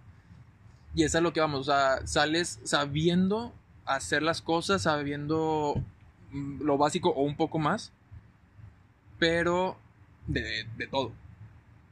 O sea, sobre mi área de administración le sé, sobre un poquito de, industria le sé, sobre un poquito de agronomía. Biotech sí siento que fue una materia como que no, no un- bueno, no una materia, sino una carrera que no nos supieron dar mucho. Sí llevamos eh, química, pero ya, o sea, no hubo más. Pero que, oye, pues que a mi punto de vista, lo que yo trabajo, pues en biotech hacen fertilizantes, hacen este... Bueno, de la parte agrícola, Sí, ¿verdad? sí, hablando de la parte agrícola, ¿no? Este, pues todo lo que tenga que ver con fertilización, productos para la planta, para que crezca. Pero oye, luego también está de que, es que quiero que sea orgánico. Ujú. Ok, luego hay productos orgánicos también. Entonces, toda esa área, yo sé que Biotech hace mucho más, ¿verdad? Porque sé que también te puedes ir sobre el área ambiental, te puedes ir sobre, pues un poco si alimentos también en Biotech. O Este, genética. Genética. O sea, la ya habla- genética ya- también, en, el, en ganado, la genética es algo muy importante. ¿Por qué, güey? Pues, hay, hay cuenta, vamos a hablar en bovino caprino, hay muchas razas de ganado. Siempre escuchamos la Angus, ¿no? Black Angus. Este es una raza muy buena porque te da cortes, dejando de lado los, las japonesas, las Wagyu y todas estas. La, el Angus es un corte muy bueno, o sea, muy buen marmoleo, este, muy sabroso. Pero si hablamos en peso vivo, en animales que te den más rendimiento, o sea, que se come un, eh, un kilo de alimento y te da más kilos de carne, puede ser un, un Beefmaster. No te va a dar a lo mejor la misma calidad de carne O sabor. Pero o sabor, pero es muy buena. Pero te- acá en vivo te estoy dando más dinero. Entonces, oye, ¿sabes qué? Pues yo quiero algo que se pueda... Todas las razas nacieron así. O sea, todas son mezclas y mezclas y mezclas. ¿Cuál, cuál es la combinación, güey, de una guayu o algo así de. Es que está la Wagyu, que es... No me sé bien, pero es una raza japonesa. Ellos... Es como... Tienen denominación de origen. O sea, nomás en Japón se puede. Ah, sí, sí. Ya si sacas Wagyu Cruz, pues es otra. Y luego está no sé cuál de Australia, que viene siendo lo mismo, pero es cruza y ya se va haciendo un poquito más accesible, un poquito más económico. Digo, sigue siendo carísimo, ¿verdad? Pero viene siendo un poco más. Pero sí, todas las razas se van. Hay cuenta, muchas razas buenas para carne son las europeas. Pero las europeas son climas templados, mucho zacate. O sea, los, eh, las vacas, los toros comen mucho lo que es zacate. O sea, es su fuente más pues más fácil de comer, ¿no? Porque pues, no pueden comer las hojitas de ramitas como las chivas o así. Ujú. Y oye, si te traes una vaca acá donde hace calor, pues no, a lo mejor no te va a dar lo mismo. Oye, el terreno es más duro en este asunto. Luego está el Brema, Bremo, que es un ganado de la India. Que la verdad no, no tiene marmoleo, no es una calidad en carne muy buena, pero es un animal muy rústico y se adapta a cualquier lugar. Entonces, si cruzas y vas haciendo cruzas, el europeo trae un poquito de este, entonces ya te aguanta los calores, ¿Y a ya te se las aguanta. venden, güey, de la India? Lo exportan y todo el rollo. No, digo, ya están en todo el mundo. O sea, ya el ganado ya hay en todos lados. Ah, ok, porque dije yo de la India lo Pero, o sea, el animal originalmente es de la India. ¿Sí? El Angus, a de cuenta, pues es muy bueno. Pero si ya metes Brangus, que ya es el Brahman con el Angus, ya te aguanta un poquito más los calores, están más, eh, se adaptan mejor. Y todo eso es genética. O sea, el- la- que se tengan una mejor adaptación al ambiente es genética. Y luego, ¿y ¿sabes que Tengo un toro, un toro campeón, no sé qué. Pues vamos a meterle vacas buenas. Oye, pues necesitamos vacas que den ya mucho es el productor. O sea, a mí me gusta esta vaca y con este toro, ah, ok. Pero pues tratas de meter, de ir mejorando la genética. A veces si traen algún detalle Me imaginé al productor jugando como, como si estuviera casando. Esta es mi vaca y este es su novio. y, van a lo- andar- y van a darme niños. y van a- y ellos nada más. Que... Sí, sí, haz de cuenta, suponiendo en las chivas, este, hay una raza que tiene muchos problemas en las ubres. Entonces, oye, si tengo chivas que tienen problemas en las ubres, pues voy a tratar de esas no cruzarlas. Porque pues todas las hijas van a salir con ese detalle. Y pues es un problema porque pues pueden desarrollar problemas de, de enfermedades y todo eso. Entonces, pues, ¿sabes qué? Pues estas chivas que no se reproduzcan. Y metemos las chivas que tienen las ubres bien, ¿no? ¿Y qué hacen con esas con las chivas, güey? Pues, o sea, si no te van a servir, o sea, para productoras, pues para carne. Eh, güey, ¿nunca te encariñaste con alguno, güey? Este, no, realmente no. O sea, Con los becerros, pues no los, o sea, no, no es un manejo como para encariñarte realmente con los becerros. A veces con las chivas, pues sí, un poquito más. Pero no, no tanto así de, de encariñarte como mascota. no, pues, no, se la O sea, sí, sí, sí. Ya, ahora sí va a ver la quinta en la semana, hombre. Abrazado a todas las chivas, no, no, por favor, no. Soy el chico de la chiva. Este, pero sí, pues no es para también para cualquier persona. O sea, si eres muy sentimental o todo eso, pues a lo mejor no es algo. O sea, estar produciendo chivas que sabes que tarde o temprano van a terminar en carne, pues sí te puede dar un Que te poquito. toque de- un trabajador loco de quebra el corral. ¡Sean libres! Pues puede haber gente loca, no, no lo dudes. Este. Que sí se encariñe y diga, no, esta chiva no y la guarde o algo. Pero sí, pues la idea es eso. Como hablábamos de genética, pues mejorar la especie, mejorar la raza, este, tener mejor. No es lo mismo que una chiva, este, las chivas suelen tener partos múltiples, o sea, tienen cuatitos o así. Pues si tienes una chiva que te pare cuates, pues oye, tratar de que a esa que tenga y este o sea, meterle un macho bueno para que sean cuatitos y sean chidos, o sea, Ok. salgan bien. Si tienes una que, oye, te da un chivito, pues bueno, ok, no está mal. Pero luego también hay chivas que no, no quieren a los chivitos. O sea, que no quieren a su hijo, o sea, Oye, no... Según yo, es cuando, esa madre sucede cuando pierden como el olor, ¿no? Los chivitos. Mira, sucede por muchas cosas. A veces la chiva, si es primeriza, o sea, si es su primer cría, a veces no saben qué onda y, y se les pierde, no lo quieren, no lo aceptan. ¿Y qué, qué pasa ahí? ¿Qué pueden hacer? Pues si... ¿Una ah, nodriza o algo así? ¿o? una nodriza, le das leche en polvo. Una nodriza está bien. Leche en polvo, pues si es uno, ok, pero si son un chorro, pues te, te sale caro, ¿no? Este, incluso a veces, pues si se salió la chiva al monte y allá lo perdió, pues ya no lo encuentras. Entonces es todo eso. Entonces dices, oye, ¿sabes qué? Esta chiva nunca quiere los chivitos. Pues la cortas, o sea, ya, esta ya no. Oye, esta chiva te pare triates y a todos los quiere, pues tratar de que, de que tener más chivas como esa. Es que te pregunto porque una vez este nos tocó como que la experiencia de que la chiva tuvo un chivillo. Bueno, tuvo varios, güey. Tuvo como tres Ajá. chivillos, cuatro. De este, pero uno de los chivillos, güey, jugando se metió como en, como entre maderas, güey. Ok. Eh, que creo, creo que me había platicado esta persona que tenía recargado pasos de madera Sí. y esa madre se metió y se quedó ahí, güey. Ok. O sea, con un buen rato, güey, como un día o algo así.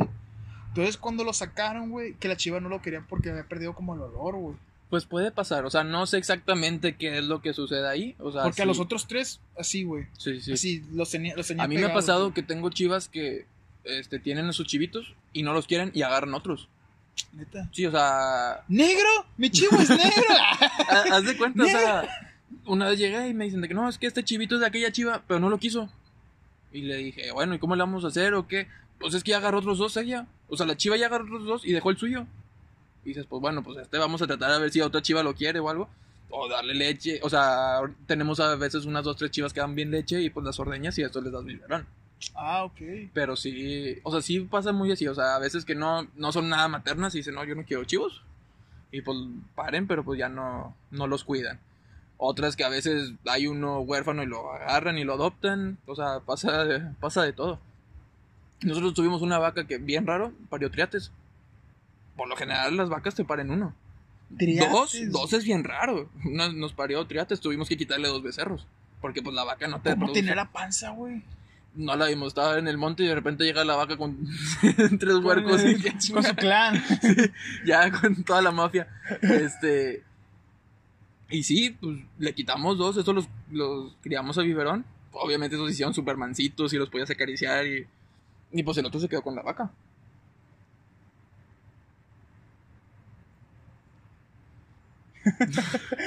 Perdón, gente, es que, como le digo comentar, estábamos aquí fuera y pasó un cucarachón volando. A ti también te da el infarto, güey, cuando empiezan a hacer eso. Mm, Sí me saca la onda cuando empiezan a volar. O sea, ¿Qué chingo le puso a la... te baja un poquito la valentía, pero. Oye, pero de este, eso que tuvieron trate, o sea, mm, la vaca no puede, güey, o, o no, o sí puede darle Pues tiene una producción de leche la vaca. Que te da para un becerro. Dos. la neta, o sea, Pero no puede con tres. o sea, uno se le va a morir o no o la vaca se va pues la vaca también, pues lo que come lo produce leche, y, pues también de repente va a decir, oye, pues ya no puedo producir para los tres. No mames, mijo. Sí, pues no. Entonces ya lo que haces es, pues si lo detectas y todo, pues agarras los becerros, los pones en un corralito, en una caballeriza o algo y pues les das leche tú. Güey, pero por uno, creo que es una cosa es alimentar un becerro, un, un chivito, güey, otro un becerro. ¿Cómo le haces? Pues es igual, el biberón más grande.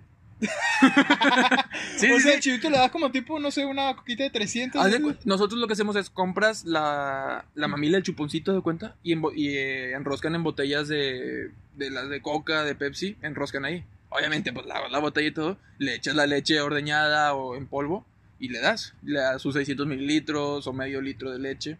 Y tú dándole Pepsi así, ¿no? ¿Qué estás haciendo? Es Pepsi con cafeína para que sea más fuerte. y les gusta.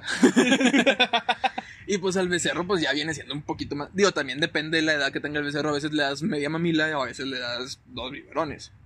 Comúnmente, ¿cuántos, ¿cuánto volumen agarra cada biberón para un becerro, güey? Es que no el me imagino becerro que- creo que es como... Ay, güey. Son más grandes, unos 750. No sé- ah, y con eso tiene, se llena. Pues cuando están chiquitos sí. A veces ya cuando están grandes le tienes que dar dos. Ok. O sea, vas viendo también, porque también si de chiquitos, muchas veces pasa que, a cuenta, si se murió la mamá o se le perdió en el monte, pues a veces el becerro viene de tres días de no comer nada. Entonces si tú le das a uno chiquito recién nacido el biberón, se lo acaba. Pero pues se indigesta y se muere, o sea, se llena de más. y se Y, muere. y pasa así, o sea, cuando el- la gente no sabe y le da de más leche, o da alimento de más, a veces el becerro come, come, come, come, y de repente se empieza a inflar y se le tuercen tripas y todo y se, se muere. ¿En serio, Sí, güey? sí, sí. Entonces, pues, sí me ha pasado de que una vez, oye, es que este chivito y no nos habíamos dado cuenta, o este becerro, oye, dales, pero dale despacito. Es que me pide más, pues te va a pedir más, tiene tres días de no comer, estaba en el monte. Pero si le dejas caer, se te muere. Y sí, sí pasa. Entonces, pues, oye, despacito, despacito, ya hasta que el becerro ya agarre un ritmo. A veces realmente con media mamila tiene, pero pues cuando tú llegas con hambre, pues a veces comes, comes, comes y de repente estás así como que no debía haberme comido la quinta hamburguesa, ¿verdad? A la bestia. Pero sí, pues es la idea, o sea, irle, irle calculando y luego ya oye, va creciendo el animal, pues ya le empieza a meter pastura o algún alimento. Y ya empieza a comer eso y ya. le Si ya empieza a comer eso, le quitas la leche y se va. Oye, eso que domesticaron, que las puedes acariciar, ¿cómo era el rollo? ¿Se te pone a jugar con ellas o qué onda? Pues ponle tú no jugar Que- como un perro. Que Porque... vas cabalgando con ellas. ¿Cómo va todo, señores? Pero teníamos una becerra que sí, o sea, ya se dejaba montar. Neta. O sea, te podías trepar en ella. Obviamente, pues no era un caballo, ¿verdad? No se podía, pero te podías subir en ella. O ya también están tan acostumbradas a verte que, pues ibas caminando y se venían atrás de ti y te seguían. O sea, como ya están. Pues sí, estaban acostumbradas a que tú estabas ahí, entonces ya no les preocupaba verte. O sea, muchos les. Como que les asusta a los animales el- la persona. Eh, es lo que te iba a decir una vez, güey. Me tocó ir a un corral y estaban todas. Un putazo de vacas, güey. Ajá. Una pregunta, güey. ¿Hay una diferencia o tienen algún nombre las vacas que son blanco y negro? Es una raza distinta. Se llama Holstein. Bueno, hay. La hay- vaca genérica. Pues no genérica, es la de leche. Sí. La típica pinta que conocemos, altota, blanco con negro, Simón, es esa. la que produce, es la que más produce leche. O sea, si tú vas a un establo de leche, Eh, van a tener. Es que eran todas esas, güey. Sí, todas, sí, sí. todas esas. era un establo de leche, lo más seguro. Entonces, O iba- bueno, pues sí, no. No, no sirve, o sea, no es una raza que produzca carne buena, de calidad. Pero o sí sea, la puedes usar. Sí, sí te la puedes comer, pero no, volvemos a lo mismo, no va a ser la mejor carne. Ah, ok. Pero para la leche, o sea, es, el propósito de esa raza es leche. Entonces me acuerdo que iba caminando, güey, y yo, o sea, como, a mí me dio miedo, güey, porque esa madre tenía la cabeza enorme, güey. Sí, sí, sí, son... O sea, grandísima, grandísima está esa chingadera, güey. y yo había mirado de que vacas, güey, pero de este, pues de un tamaño normal, güey. sí. O que no te, no te impresionaba tanto. Digo, cada raza es muy distinto. Hay razas chaparritos, hay razas grandes, hay razas gordas, hay. Este. Suponiendo las. O bueno, las vacas de establos así lecheros, por lo general están más acostumbrados al manejo. Porque pues tienes que estarlas ordeñando, las pasas a la sala de ordeña y todo eso, están más acostumbradas a eso. A las personas. Ajá, las que son para carne, pues que son de engorda o así, no están acostumbradas a que la persona se esté acercando, a que las esté tocando, entonces sí se estresan más en ese sentido. Me acuerdo que yo llegué, güey, dije, a la bestia. Pero, eh, ¿te das cuenta que me bajé, güey? Sí. Caminé y no sé por qué todo pendejo y nunca las vi, güey. O sea, nunca, Un nunca. las- animalón, no lo viste. Deja tú eran como si eran animalones a la verga, güey. Volteé a la izquierda y vio esa madre, me surré, güey. No, o sea, me espanté. ¿Por qué? Porque me valí verga, dije, me va a morder. No, está un pendejo, ya no me va a Me va a comer. Ándale, Aquí, dije, "Shh, ándale. No, se me espantó. Madre, dije. Y cuando volteo, todas se espantan, güey. ¡Ah! Salen Sí, corriendo. o sea, depende mucho el manejo que lleven, depende también mucho la raza. Y el animal, o sea, entre razas a veces, pues puede ser una raza muy agresiva y ese animal salió muy manso. O puede ser una raza mansita y el animal salió agresivo. Pero sí, o sea, depende mucho la raza, depende mucho el manejo que se le dé a los animales. Sí, o sea, a mí se me hace que los maltrataban, ¿no? no sé, güey. Pues, Hay muchos lugares donde sí se maltrata, este... También mucho la gente piensa que es maltrato, pero también, a ver, ¿cómo mueves un animal de 500 kilos? Entonces, es así como de que, "Ah, es que estás golpeando al animal. Tú lo ves como un golpe, pero es un animal de 500 kilos, o sea, el animal está sintiendo sin un empujón, ¿sí? O sea, sí, sí hay un punto donde puede ser maltrato animal y hay un punto donde, oye, es un manejo que se tiene que dar, o sea, no está tan sencillo mover una vaca de 300 kilos, no. No, no, Fíjate que sí ha habido como que controversia en ese sentido, ¿no? Sí, claro. Por varios movimientos en el sentido de que eh, maltrato animal por De cómo, hecho, cómo un tienen a maestro- los, a los a las vacas y toda esa onda. Un maestro en la facultad nos comentaba que tuvo ahí como que problemas con una alumna porque era vegana. Y el maestro así como, pues estás, ok, no te tienes que dedicar a carne y todo, pero pues estás estudiando cosas relacionadas con animales, manejo de animal y todo eso.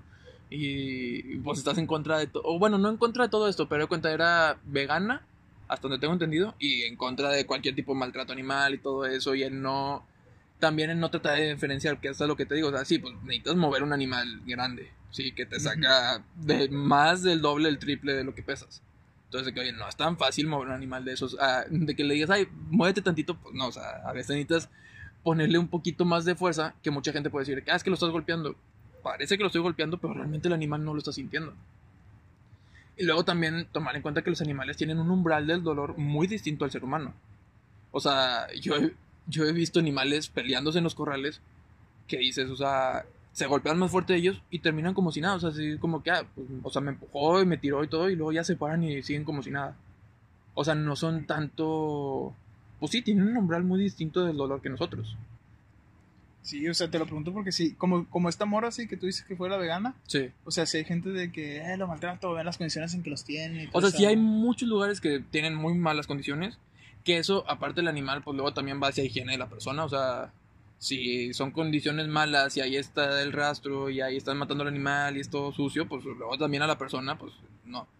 Pero luego hay lugares donde la condición es bien, es higiénico, las condiciones de animales está bien, este, del manejo es el correcto y todo eso, pues a veces puede haber ciertas acciones que digas es maltrato animal, pero pues realmente no. O sea, es, es el manejo que se tienen que dar. Sí, pues es un manejo, o sea, te vuelvo a decir, ¿cómo moverías un animal de, dos- Y- y ese de tipo- 200 a 500 kilos? Ese tipo de, por ejemplo, lugares así como que, no sé, que se dice que está súper cochino, súper hediondo. O sea, pues, literalmente no, no pasan para exportación, ¿verdad? Ah, no, no. No, para exportación tienes que cumplir con muchos requisitos. O sea, no, no porque tú me digas, ah, tengo unos becerros, los quiero exportar. Se puede, a veces sí, y a veces te voy a decir, ¿sabes qué? Por esto, esto, esto y esto, no se va a poder. Pero ¿por qué no? Porque, no mames, o sea, ver las condiciones que los tienes o... Mm, Digamos que para exportación no es tanto las condiciones. O sea, ya lo de condiciones más que nada, este, pues digamos lo de higiene, pues ya para los rastros, todo eso, pues tiene que, pues ahí están los rastros Steve, que son, de cuenta, pues sí, o sea, son lo mejor que hay, o sea, pero luego puedes tener tú tu rastro y, ok, oye, cumplir con los requisitos. Pero para exportación un animal tiene que cumplir con ciertos requisitos, pruebas de tuberculosis y de tuberculosis, o sea, tienes que tener pruebas de eso, de que el animal no tiene esa enfermedad. Porque si tienes enfermedad, el gringo no te la va a aceptar.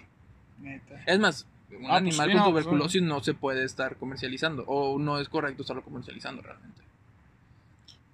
Y hay zonas limpias, que son las que, zona A, la que se dice de que aquí no hay enfermedad de tuberculosis. Tú tienes que seguir haciendo tus pruebas. Pero ok, esta zona es A. Y si eres zona B, que es una zona donde hay tuberculosis, no puedes sacar animales de ahí para exportar. O no te lo puedes llevar a una zona A. Entonces sí hay muchos requisitos que te tienen que hacer. Y luego ya, ya pudiste comprar animales que todo que cumple con esos requisitos. Tienes que hacerle tú aparte en tu acopio las pruebas y todo para poder cruzar a Estados Unidos. Mames, es un chingo de papeleo. Sí, sí es mucho papeleo. Digamos que sí por lo general el ganado para acopio o para exportación se paga un poquito mejor que el que se queda aquí nacional, que el que va a las engordas. Sí tiene un precio mayor por lo mismo. Porque pues estás vendiéndole al gringo, este, estás trayendo, estás haciendo todo este proceso, que pues que eso no es un valor agregado. Este, pero sí sí necesitas cumplir con ciertos requisitos. Y hay mucha gente que te dice, es que en la engorda no me piden eso. Pues no, si en la engorda no te lo piden, pues no, pues ve y vende la engorda. O sea, yo sí lo necesito, porque si no yo me voy a quedar Ah. con el animal aquí, ¿qué hago con él? Ok, ok. Y luego si tú lo quieres vender a la engorda, porque pues hay animales que por alguna cuestión no pueden exportarse, ¿Y qué pues tienes y- que venderlos a la engorda. Pero pues si te estoy comprando caro para luego venderlo barato, pues yo estoy perdiendo. Ah, eso sería, eso lo estás hablando desde el punto de vista ya como comprador. Sí, como acopio. Sí, como la copia. Porque a veces, no sé, el animal está herniado, tiene una hernia y pues el gringo te dice, no, sabes que este no, no lo quiero. No, no puede pasar. Ajá. Entonces dices, ok. Y es un animal bien y todo, pero trae una hernia. Entonces, oye, ¿sabes qué? Aquí en las engordas no, no te dice nada si trae una hernia. Entonces, ok, pues lo vendes una engorda. Pero a lo mejor lo compraste a un precio y te lo están queriendo comprar acá pues, más barato. O sea, estás perdiendo, aparte de lo que invertiste en... eh, Aparte de lo que ya le invertiste, pues te lo van a comprar más barato. Entonces, ok, pues la idea es de que tratar de que todos los animales puedan, sean candidatos para irse a Estados Unidos. Ok. O sea, desde que tú los compras, tratar. A veces en el corral pasan cosas que se golpeó, que se lastimó. Ok, pues ya no va. Pero ya no tiene nada que ver con el, compra, el vendedor inicial, el productor. Pero sí, pues tratar de que todo venga bien para que pues no tengas que venderlo tú aquí. O sea, tratar de cruzar todo lo que se pueda. Y por ejemplo, esa onda de que las engordas, o sea, literalmente está, está muy mal pagado esa onda como... No, no está muy mal pagado. O sea, se mueven al precio de, del mercado. Ok. Este, pero las engordas pues es para es consumo nacional. O sea, las engordas no exportan. Ah, ok, estás hablando de aquí dentro, no sería Sí, para sí. allá. No, no, no. O sea, las engordas de aquí tú vendes y es para aquí. Entonces, pues dices, oye, nosotros estamos manejando este precio. Y a lo mejor en Estados Unidos están manejando un poquito más arriba. Entonces, ok, yo te puedo comprar un poquito más arriba porque se lo voy a vender a Estados Unidos. Y Estados Unidos me lo va a pagar un poquito más caro. Ok. Entonces, ahí se va haciendo. Pero luego, da cuenta, si me dicen, ah, es que mis animales son de zona B. No, no se puede. O sea, es más, el animal no puede llegar a mi acopio. Ni te, ni te la que ni se Sí, o sea, su- Ni tú te vengas. o sea, sí hay zonas y todos los estados tienen y todo de que, oye, si es un animal de zona B, no puede cruzar a zona A. No, aunque sea un rancho, aunque sea un acopio. Porque puede tener muchas contaminaciones. Sí, puede traer la enfermedad. La idea es de que zona A se supone no hay enfermedades. A veces te sale algún reactor o algo y se checa y todo. Pero sí, o sea, en zona B suele ser mucho por lo de... O bueno, no que suele ser mucho. Pero cuenta, en un lugar donde había muchos establos de leche, por lo general esa zona va a ser zona B. ¿Por qué? Por la brucelosis.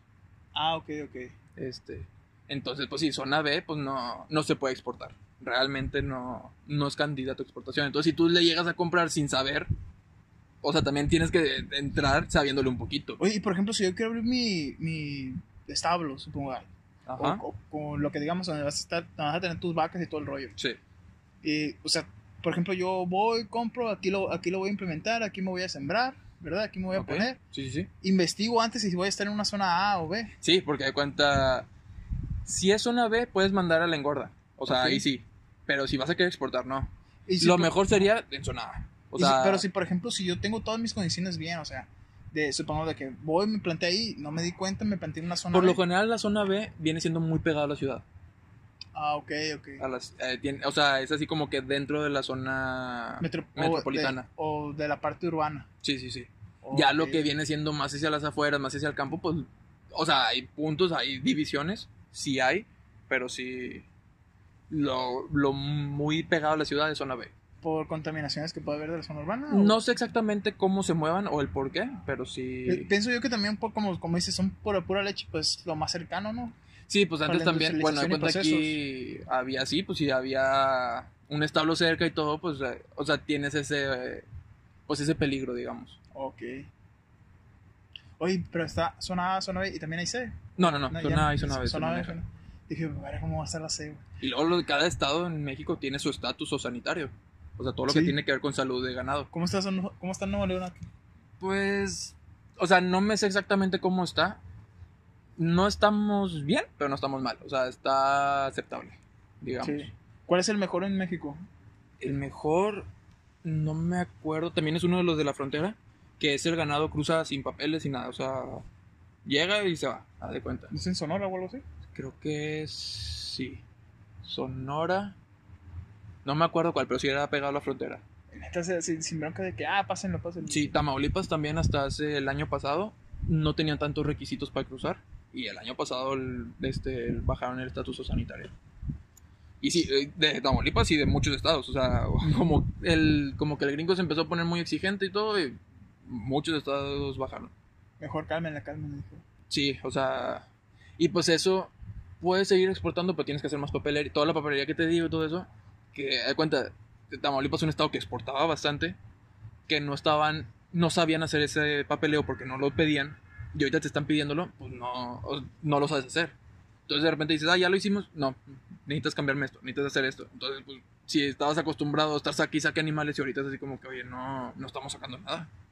Por lo mismo, porque todos los papeles te los rebotan y te dicen, este no pasa.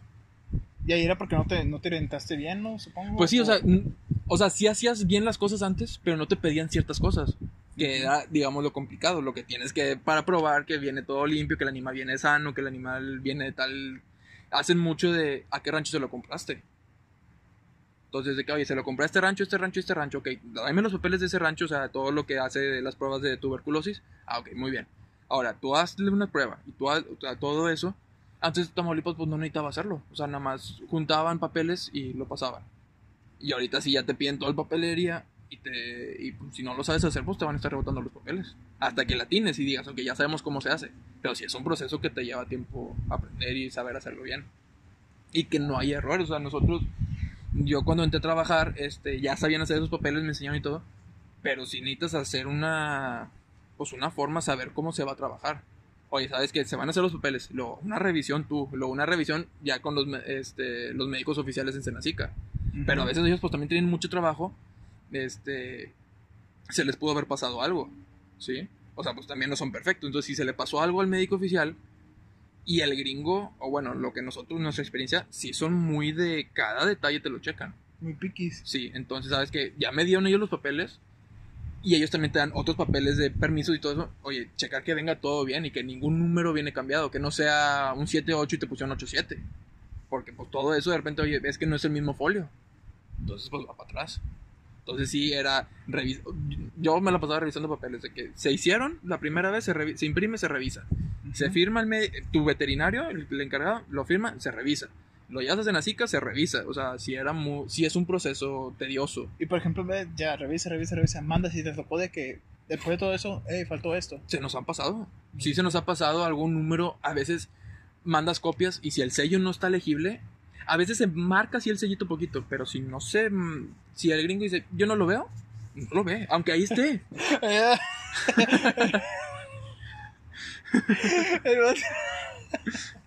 el vato. Sin un ojo, yo no lo veo. Véalo con el otro, no veo nada. De este lado no se Yo ve. lo- Sí, o sea, a veces se ve así el sello, se ve la sombra, ¿no? Pues ya es una copia o algo y el sello no lo pusieron bien en un principio.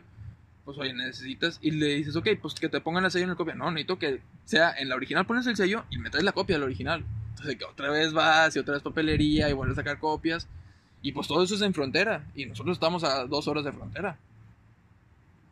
Entonces, y para ir a mandar los papeles, o tienes que ir o los mandas con DHL o algo. Entonces, pues, cada vuelta es lana. Sí, güey, y más si vas tú, no, hombre. Y entonces sí, pues son muchas cosas que tienes que ver. Entonces, que, oye, desde que se van los papeles, la primera vez que se vayan lo mejor posible. Este, y ya después de que, este, pues ahí donde trabajaba, implementamos el sistema, aprendí cómo se tenía que hacer bien todo, cómo se tenía que revisar todo. En un año no nos rebotaron ningún papel. En todo un año. En todo un año. Antes de la pandemia no nos habían rebotado. Durante tantito lo que estuvimos trabajando en pandemia de exportación nos fue bien también. Este al principio. Y pues no, o sea, yo ya tenía un año un poquito más que no me rebotaban papeles. Sí, a veces te decían, no, ¿sabes que Este animal mm, al gringo no le gustó por cualquier cosa, el, el médico gringo que lo revisa, pues bueno, se queda. Pero pues por papeles no nos quedamos. Y realmente, o sea, va a sonar así como que yo, pero sí es algo complicado de lograr. O sea, todos, todos tienen siempre errores. Y te digo, es que a veces son errores tan. un error de dedo que a todos nos puede pasar. Y te dicen, no, no es. Y no se tientan el corazón de, ay, te equivocaste. En vez de poner 10 pusiste 0-1. No les importa. O sea, no es y no es. Entonces dice, sí, sí tiene que ser muy revisado con lupa.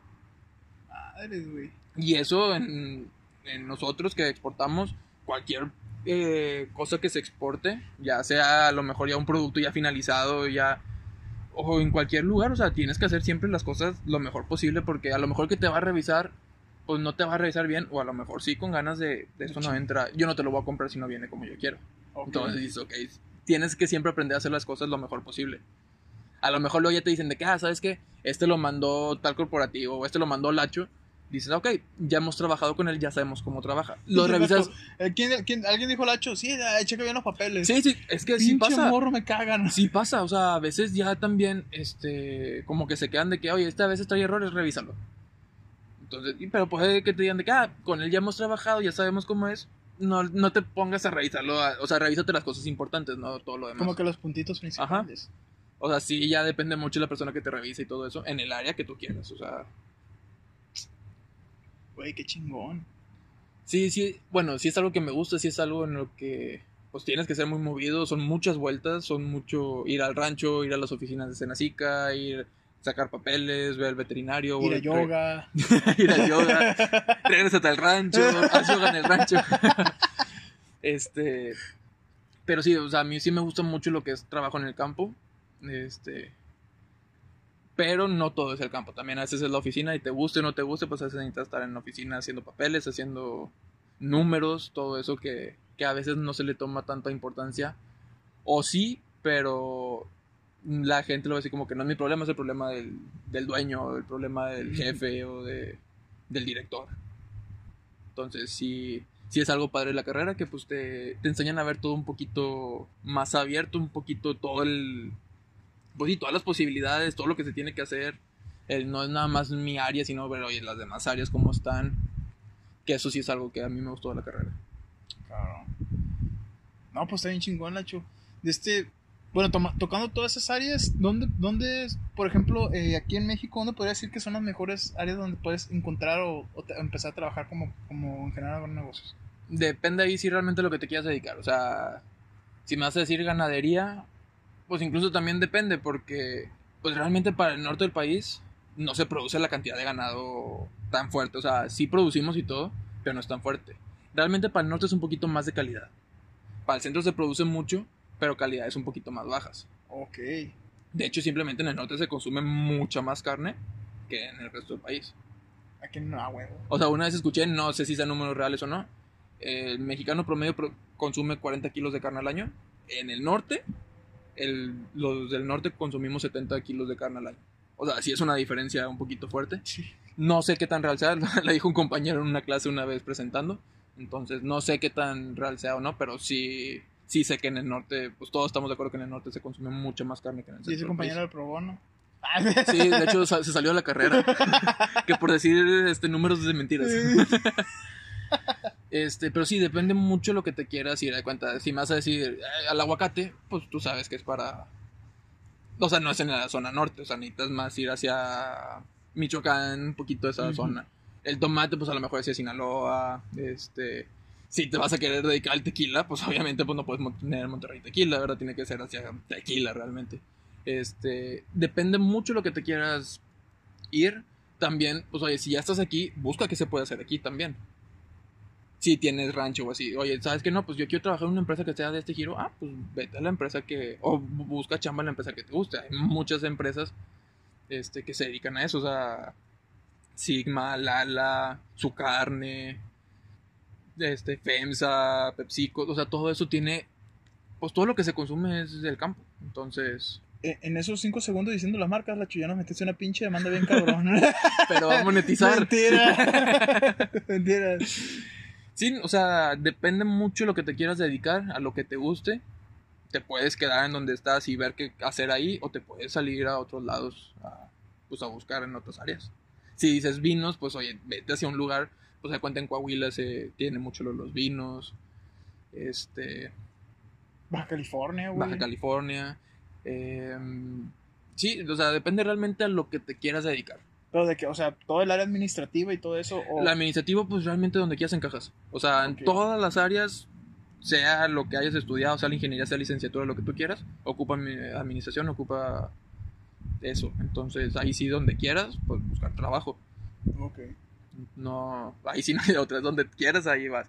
Pero ya, si dices, oye, me quiero dedicar a sembrar tomate, pues busca un lugar donde se dé para sembrar tomate. O sea, no te vayas a un desierto a sembrar tomate. ¿Verdad? el otro no está trabajando en donde te gustan. ¿Cómo? O sea, o sea, voy a sembrar tomate trabajando, no sé, en. Sí, cuenta en Monterrey, pues puedes producir, pero no vas a producir las grandes Ah, sí, o sea, o sea, vas a producir así como muy X. Entonces, al menos que seas como pues, tu huertito y todo, pues ok, o sea, tu tomatito. Pero si quieres, oye, vivir del tomate, pues vete a un lugar donde se produzca tomate.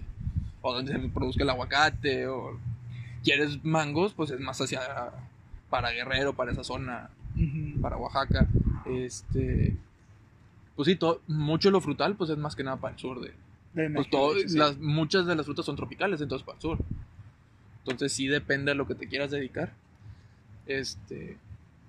Pero sí, o sea, yo siento que sí hay mucho donde trabajar. Realmente. Obviamente está muy complicado que si te piden experiencia, que si no te piden experiencia, que si estás sobrecalificado, que si te falta, que todo ese desmadre ya sabemos. Pero para trabajar sí hay. Nada más sí necesitamos pues, cumplir con los requisitos que, que piden. Pero sí, pues para la carrera yo creo, o sea, sí somos de la carrera que más, bueno, agrónomo y creo que después nosotros, que más fácil consiguen chamba saliendo de, de, de la carrera. Los moros que nos están escuchando de biótica y alimentos. No, ¿Qué? o sea, no, también... Tu novia, güey, ¿qué? sí. No, suponiendo, pues a ella le fue muy bien, consiguió prácticas muy rápidas. Digo, prácticas, ¿verdad? Ojalá que ahí se pudiera quedar y se desarrollara ahí. Pero sí, sí había escuchado así como de que la industria biotech batallan un poquito más. Por el, a veces porque en el área porque son muy especializados hacia algo. Y acá agrónomo y agronegocios, como tienes muchas opciones, es más fácil que te acomodes. Pero te digo, o sea, chamba hay, hay que saberse mover, hay que saberse vender. Este. Y pues sí, o sea, ahorita vivimos en un tiempo donde piden mucho y por muy poco, ¿verdad? También no te quieren pagar lo suficiente o lo justo y es así como, ay. Pero pues bueno, no, a todos nos está pasando igual. Lo de la pandemia a todos nos afectó, o sea, este, compañeros de la facultad pues salieron y no todos traen trabajo, y están así como, pues mejor ahorita no le muevo porque pues no me van a contratar y entonces andan todos, pues todos andamos en la misma, seas de la carrera que seas o de ingeniería, licenciatura, lo que sea, todo está igual. Hay que buscarle chingar, güey. Sí, sí, sí, o sea, chamba hay, pero sí necesitamos a veces bajar un poquito el estándar, lo que queremos y, y pues lo que te pidan. Pues bueno. Este, pero yo creo que con eso ya finalizamos, Lacho. Muy bien. Este fue, fue una plática bastante chila. Lo último que dijiste acerca de conseguir trabajo, si, termina- si la siguiente semana estás soltero, ya vamos a saber por qué es. Es- Sí, ahí les aviso. no, no, no, de este... Sí, es una carrera bastante chingona, güey. Más Sí. que nada por, por el giro que, que hay Me en gusta México. mucho todo lo que puede, todas las posibilidades que te Sí, abre hay, de hay trabajo. posibilidades de- tanto negociables, administrativas de, de ciertos campos. Ya Producción, producción, todo. exactamente. Ya sea de la parte agropecuaria o... agrícola, agrícola. industrial, o sea, ya lo que es pro- el procesamiento de algún alimento, de algún textil incluso, todo eso te da muchas oportunidades de, pues, de dónde desarrollarte realmente. Sí, claro. Pues bueno. Pues espero, les haya gustado mucho esta plática acerca de esta carrera. eh, es una carrera que yo en lo personal antes de llegar a Nuevo León no la conocía. y espero que si tú no la conocías y te interesa bastante eh, averiguar más de ella, pues te haya despertado un poquillo el gusano. Y si tú, este, el, el gusano de... de- Sí, la ratita. Sí, la ratita, o sea, no piensen feo. Este- o si te interesa, o si estabas inclinado hacia una carrera del área administrativa y te llamaba mucho la atención, como en el caso de nuestro invitado, el, el área de campo, de la parte agrícola o en la parte de este de lo que es movimiento de bovino, etcétera, pues tienes una opción ahí bastante chila. Y pues ya la hecho, ¿no? Ya sería Sí. todo. Muchas gracias. No, gracias a ti por habernos acompañado. Pues pero nos vemos la siguiente semana. Muchas gracias por haberme permitido entrar a tus oídos nuevamente durante esta semana, durante este episodio, en esta semana. Y pues no me queda más que darte un abrazo y un besito a distancia porque todavía seguimos en pandemia. Y pues nos vemos la siguiente semana. A ver si nos acompaña la como siempre. claro que sí. Te pero ahí vas a estar. pues bueno, plebes. Paz.